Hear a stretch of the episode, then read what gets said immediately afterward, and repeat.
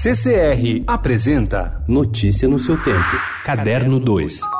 There were a number of things that attracted me to the project. First, the man, an extraordinary character to be Pope, with a flawed history, and also the director, Fernando.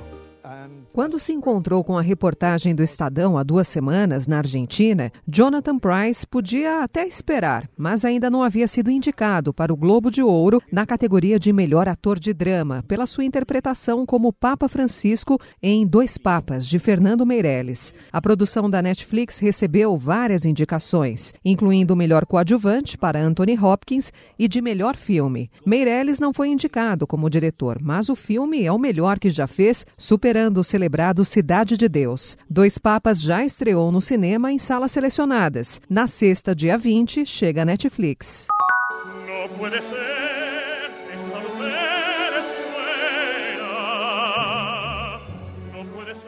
Estrela da ópera Plácido Domingo foi aplaudido de pé no concerto de gala que marcou os 50 anos da sua primeira apresentação no La Scala, no domingo, e agradeceu com uma rara performance a capela. Domingo acalmou a plateia com a zarzuela espanhola Não Puede Ser. Até aquele momento, depois de mais de meia hora de aplauso de pé, o cantor e os músicos que se apresentaram com ele naquela noite já tinham voltado duas vezes para o bis. Ele voltou sozinho para o terceiro. Domingo pareceu impressionado pela recepção e, em determinado momento, beijou o chão do palco, onde ele se apresentou pela primeira vez no dia 7 de setembro de 1969.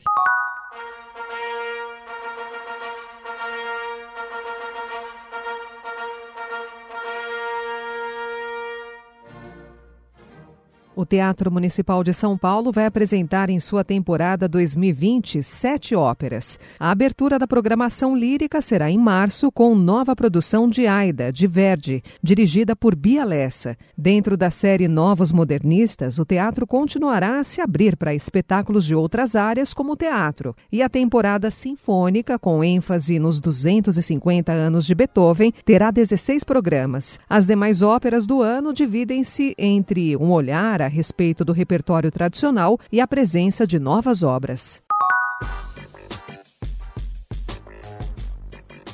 O escritor, ensaísta e tradutor Modesto Carone morreu nesta segunda-feira, aos 82 anos de idade. Principal tradutor de Franz Kafka no Brasil, Carone foi também professor universitário em São Paulo, Campinas e Viena. Carone começou a traduzir Kafka justamente pela obra mais célebre do tcheco, A Metamorfose, em 1983, e verteu para o português brasileiro toda a obra do escritor até 2002. Manter-se fiel à dureza do estilo de Kafka, sem floreá-lo ou embelezá-lo, esse era o principal desafio desafio a que se impunha o tradutor, também ensaísta e escritor. Uma linguagem pontuda, como costumava dizer. Notícia no seu tempo. Oferecimento CCR